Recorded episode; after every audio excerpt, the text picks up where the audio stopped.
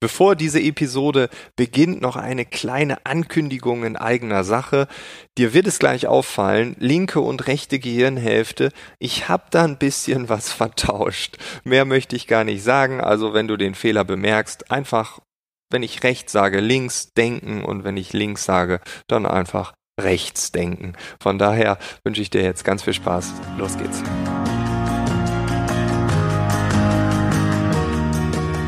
Herzlich willkommen zum Podcast Arbeitsphilosophen, die Zukunft der Arbeit.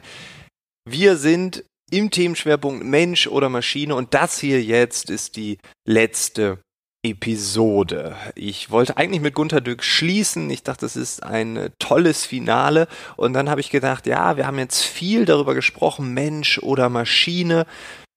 Aber was heißt das jetzt konkret für mich? Das war die Frage, die ich mir selbst gestellt habe.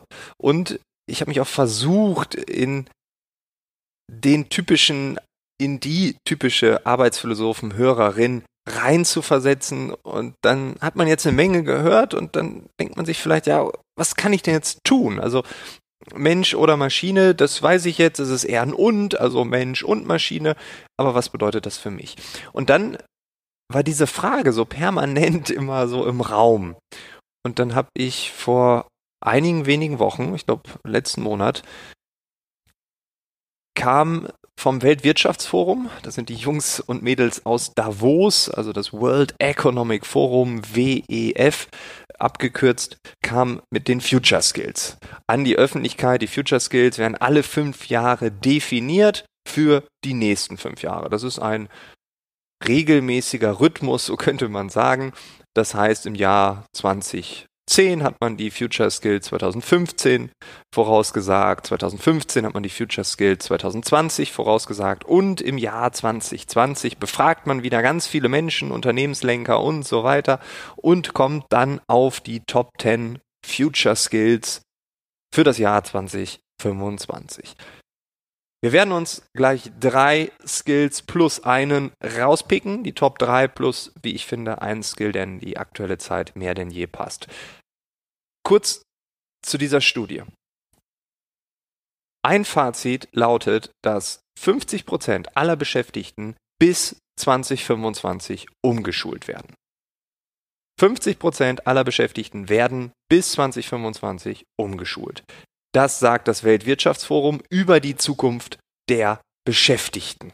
Und wir haben in der Episode mit Terry Gregory schon darüber gesprochen, dass es jetzt nicht heißt, dass Menschen einfach von heute auf morgen ihre Arbeit verlieren, weil es diesen Job nicht mehr gibt und da muss man sich irgendwas technisch Neues suchen. Nein, das nicht. Also es sind fließende Übergänge und bestimmte Aspekte von Berufen werden an die Technologie übergeben. Die Technologie übernimmt bestimmte Tätigkeiten, neue Tätigkeiten entstehen. In welchen Feldern, in welchen Bereichen, in welchen Aufgabenbereichen, das weiß man manchmal noch gar nicht.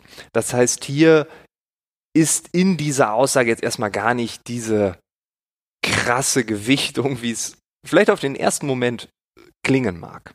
Nichtsdestotrotz, 50 Prozent aller Beschäftigten werden sich in den nächsten fünf Jahren damit abfinden müssen oder sich an den Gedanken erfreuen müssen, das ist auch wieder so eine Perspektivensache, neue Dinge hinzuzulernen.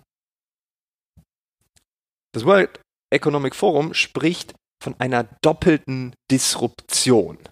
The Double Disruption, die doppelte Disruption. Das heißt, es geht klar um die zunehmende Automatisierung. Diese verändert Arbeitsplätze, ja. Da haben wir auch mit Terry Gregory drüber gesprochen. Die nächste Automatisierungswelle, so hat er es genannt. Und, wir reden ja von der doppelten Disruption, es geht um die wirtschaftlichen Auswirkungen der Pandemie. Das heißt Pandemie plus Automatisierung, Double Disruption. Das ist uns allen klar. Ich glaube, wir sehen das hier in Deutschland sowieso. Corona, ja, wissen wir, das ist Daily Business.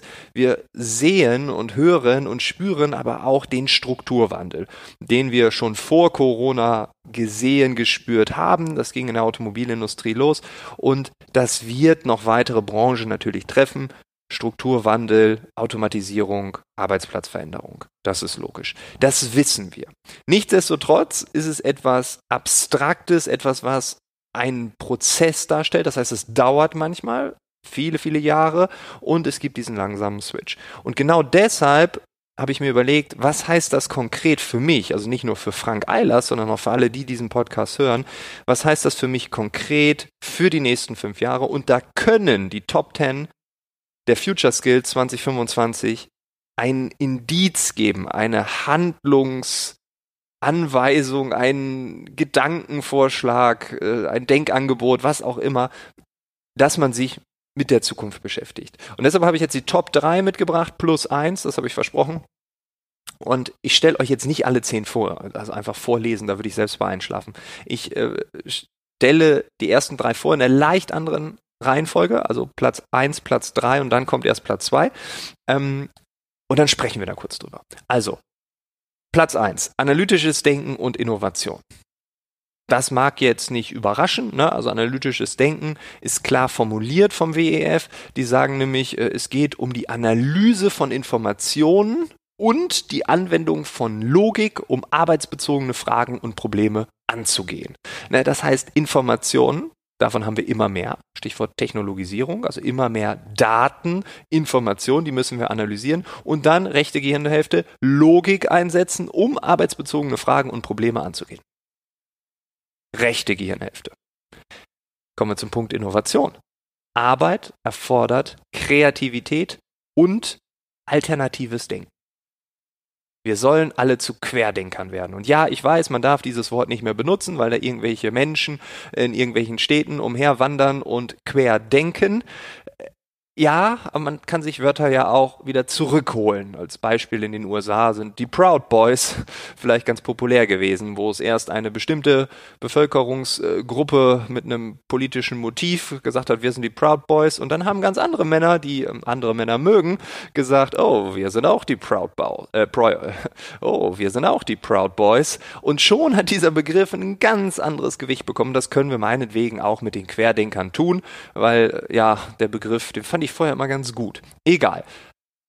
Linke Gehirnhälfte. Arbeit erfordert Kreativität und alternatives Denken. Querdenkertum. Man braucht neue Ideen für Antworten und ein neues Denken für arbeitsbezogene Probleme. Analytisches Denken und Innovation, rechte und linke Gehirnhälfte. Aha.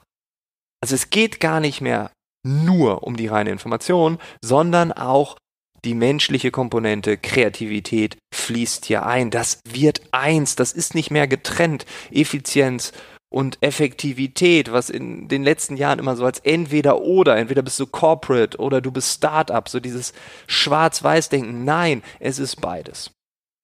Platz Nummer drei, hier in meiner Reihenfolge auf Nummer zwei, komplexe Probleme lösen. Das ist der Future Skill Top 3. Es geht um die Identifizierung komplexer Probleme und die Überprüfung der damit zusammenhängenden Informationen zur Entwicklung und Bewertung von Optionen und zur Umsetzung von Lösungen. Also komplexe Probleme identifizieren.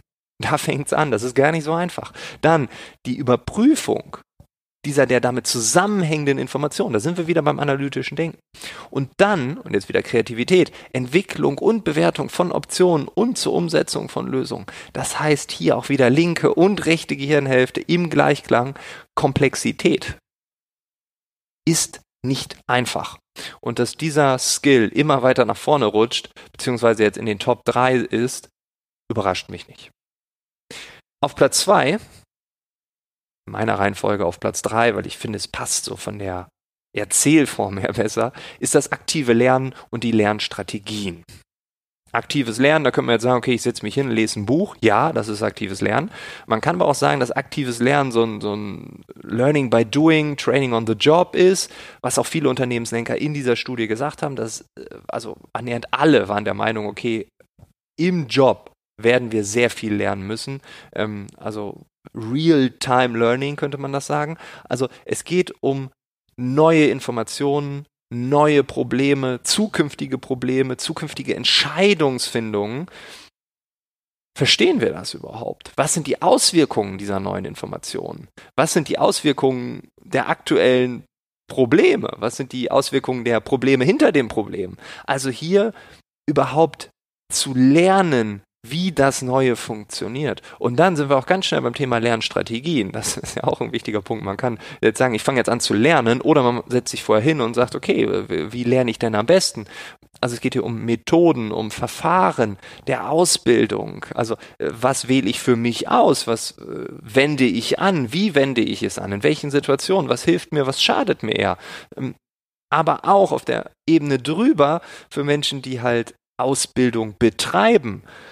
Also wie sieht denn dann die Lehre aus?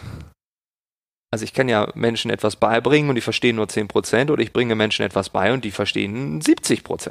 Oder ich bringe denen was bei und die verstehen alles. Also hier gibt es unterschiedlichste Konstellationen also aktiv lernen und Lernstrategien. Das ist der Skill Nummer zwei. Und der ist wirklich nach vorne geschossen, weil in einer Welt, die immer komplexer wird, wo es immer mehr Informationen gibt, also analytisches Denken, Innovation, komplexe Probleme lösen, da muss ich natürlich permanent lernen, mit diesen Dingen ja zurechtzukommen, diese zu verstehen, zu verinnerlichen.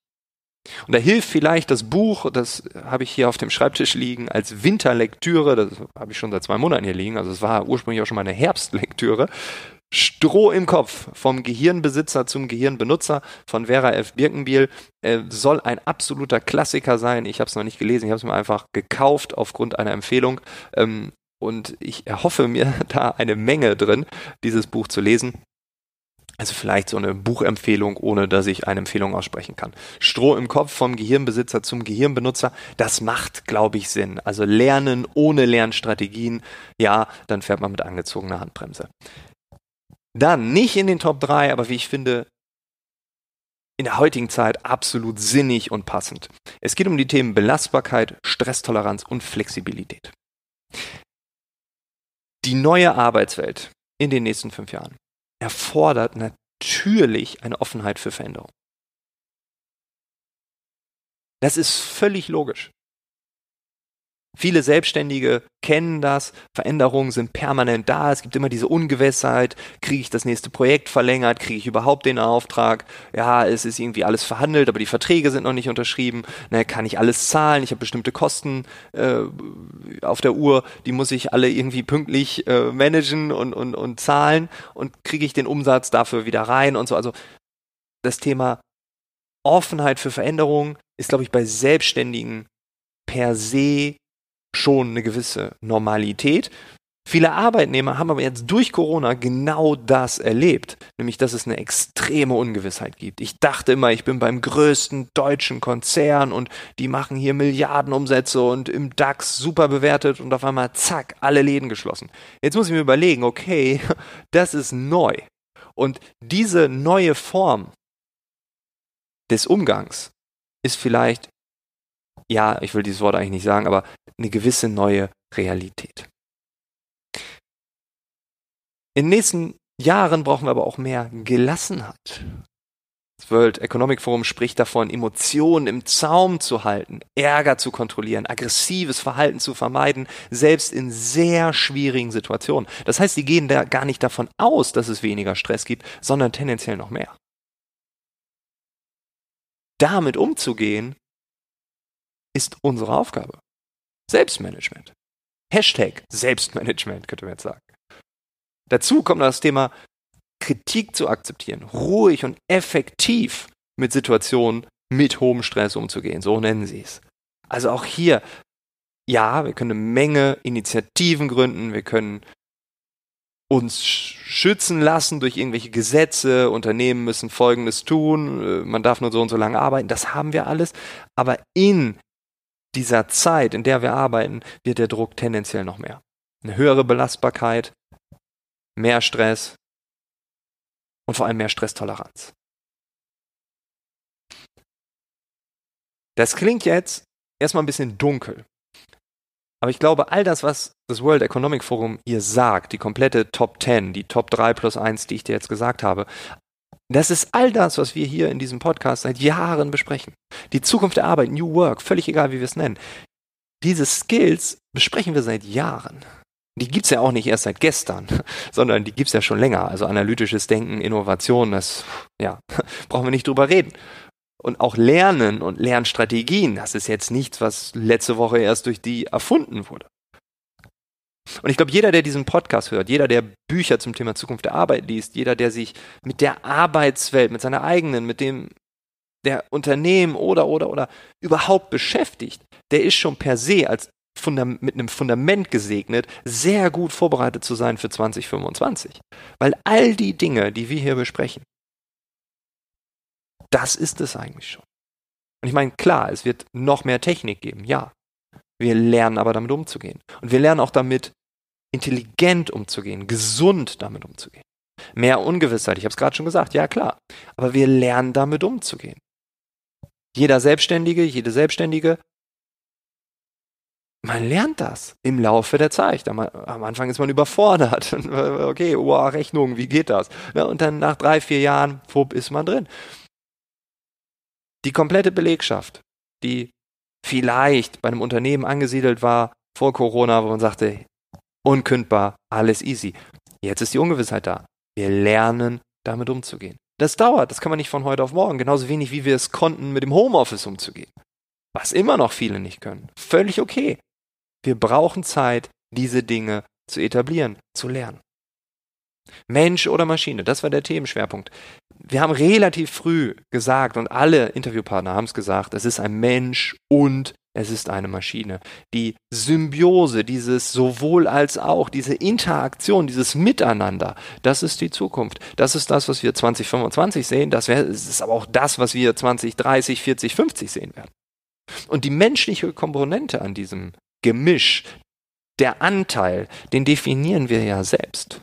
Und den trainieren wir mit diesen Skills. Die Skills sind eine grobe Richtungsanweisung. Wenn man das auf dem Schirm hat, dann ist schon alles gut. Und diese Studie sagt auch, ja, wir müssen damit umgehen. Frank Eilers, genauso wie alle anderen, in den nächsten fünf Jahren müssen wir uns umschulen lassen. Das heißt nicht, dass wir jetzt alle einen neuen Job erlernen müssen. Nein, das heißt, dass wir die neuen Dinge, die in unseren Job reinkommen, dass wir die aufnehmen, dass wir die verstehen, dass wir damit umgehen, äh, gesunde Haltung, eine gesunde Einstellung kreieren. Und diese Future Skills, die helfen uns nur. Das ist jetzt nicht das Gesetz, es ist einfach nur ein Hinweis. Aber das, was wir heute lernen, das ist morgen normal. Und das, was wir morgen lernen, das ist übermorgen normal. Menschsein heißt lernen. Wir lernen jeden Tag und die Welt, die dreht sich immer weiter und dadurch verändert sie sich, logischerweise. Und wir lernen dadurch immer wieder etwas Neues. Und das ist gut, das ist ein Geschenk, dass wir uns als Mensch so entwickeln können. Das ist der Hammer. Es gab noch nie in dieser Menschheitsgeschichte eine Zeit, in der wir so viel lernen konnten, uns in so viele verschiedene Richtungen verwirklichen konnten. Aber es gab auch noch nie so eine Zeit, in der wir so gestresst waren, in der wir so sehr auf uns achten mussten. Und dieses Gemisch, das ist eine riesige Chance, es ist aber auch gleichzeitig eine Gefahr. Also diese zwei Seiten einer Medaille, Yin und Yang, die kommen hier auch wieder zusammen. Es ist aber nicht dieses entweder oder, sondern es ist die Mischung. Mensch oder Maschine? Nein, es ist ein Mensch und es ist eine Maschine. Und damit umzugehen, das ist eine riesige Aufgabe. Und wenn ich noch einen Skill hinzufügen darf, der mir persönlich sehr wichtig ist, dann ist es das Thema Reflexion. Ich glaube, ich habe in diesem Podcast schon unzählige Mal darüber berichtet. Reflexion. Es passt zur aktuellen Zeit, äh, Vorweihnachtszeit, Jahreswechsel. Wenn du diesen Podcast hörst und es irgendeine Resonanz gibt, dann nimm dir die Zeit am Ende des Jahres, vielleicht auch schon vor Weihnachten, und versuch so ein paar Momente der Reflexion einzubauen in deinen Alltag, in deine freien Tage vielleicht sogar. Vielleicht auch, wenn du die Familie nicht besuchst oder nur ganz kurz siehst oder oder. Ähm, das ist, glaube ich, kein schlechter Rat. Ich persönlich werde die Feiertage und auch die, die Tage dazwischen nutzen, extrem in die Reflexion zu gehen. Ich werde es in der nächsten Woche hier im Podcast auch nochmal ankündigen. Es gibt eine kleine Weihnachts- und Winterpause. Äh, Arbeitsphilosophen macht einen Break, eine Pause und äh, ich hoffe, dass ich danach ein Stück weit kreativer und facettenreicher, vielfältiger mit all diesen Top 10 Skills embedded zurückkomme. Und äh, ja, ich bedanke mich, dass du diesen Themenschwerpunkt dir angehört hast. Äh, es gab tolles Feedback, es gab super viele Nachrichten. Äh, das freut mich wirklich, wirklich sehr. Wenn dir der Schwerpunkt gefallen hat, dann äh, ja, schreib mir gerne eine Bewertung bei iTunes. Da freue ich mich natürlich auch immer drüber. Also Apple Podcast, wie es heute heißt. Und ansonsten würde ich sagen, hören wir uns in der nächsten Woche wieder. Nächste Woche Mittwoch gibt es noch ein Special, ein Special Special, so würde ich es jetzt sogar nennen. Es ist schon ein Highlight. Und wie gesagt, danach gibt es eine mehrwöchige Pause. Mehr dazu in der nächsten Woche. Ich wünsche dir jetzt erstmal einen schönen Tag, einen schönen Abend, äh, egal wann du hörst, eine tolle Woche. Wir hören uns nächsten Mittwoch wieder. Bis dahin, alles Gute.